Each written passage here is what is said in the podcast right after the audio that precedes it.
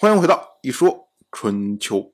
鲁国第二十国君鲁黑公进入在位执政第十七年，本年的七月十三，齐国砍掉了包谦的脚，并且驱逐了高无咎。我们要说啊，从最后的这个处置上来看，齐国并没有将这件事情定位为谋反。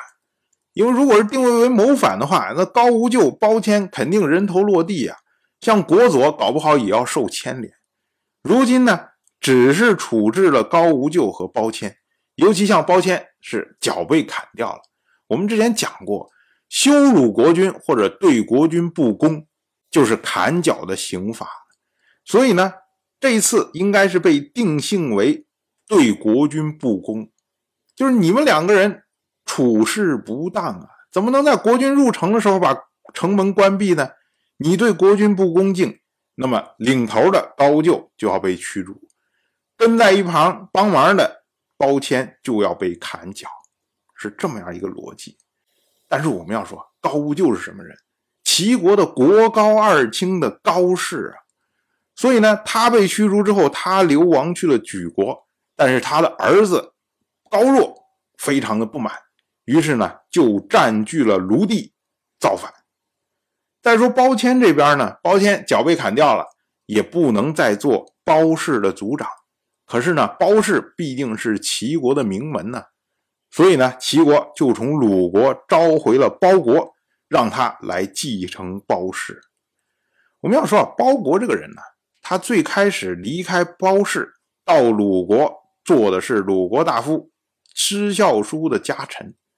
当时呢，施氏要占卜家宰的人选，那么匡沟须急，所以呢，施氏就为匡沟须增加彩艺，然后呢，请他来做家宰。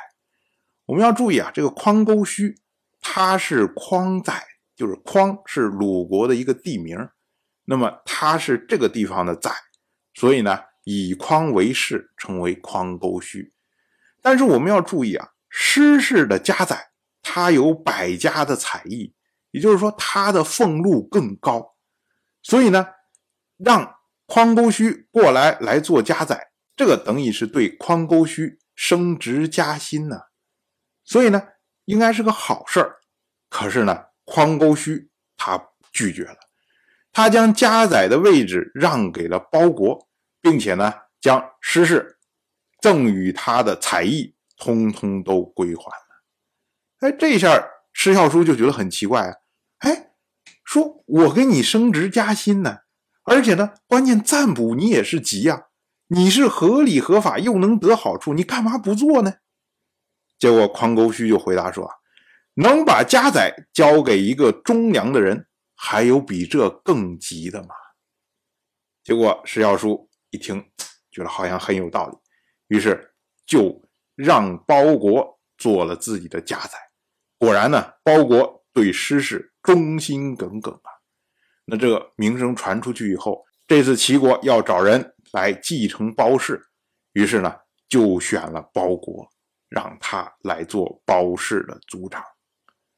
孔子啊后来评价这件事情，他提到了包谦，他说啊，包谦的智慧。还不如秋葵呀，秋葵还能保住自己的脚。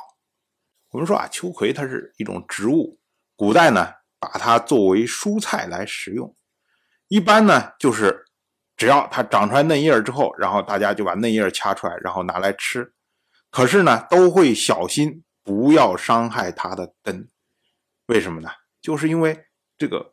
秋葵啊，你嫩叶去掉一次以后，它慢慢还会再长出嫩叶，然后你可以再去，然后它再长，这样的话呢，就可以多吃几次。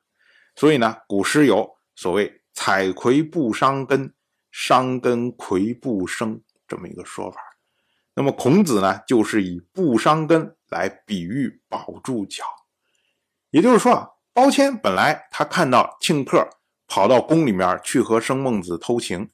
那他觉得有意见，这个本身没有什么，但是呢，他应该用一种更智慧的方式来处理，不要因为这么一点小事儿，最后搞搞搞搞，最后搞得齐国国内又乱，然后呢，自己还被砍脚。所以他相对于他的先祖鲍叔牙来说，太缺智慧了。当然，我就这么一说，您就那么一听，感谢您的耐心陪伴。如果您对《一说春秋》这个节目感兴趣的话，请在微信中搜索公众号“一说春秋”，关注我。您不仅能得到《一说春秋》文字版的推送，还可以直接和我互动交流。我在那里等待您的真知灼见。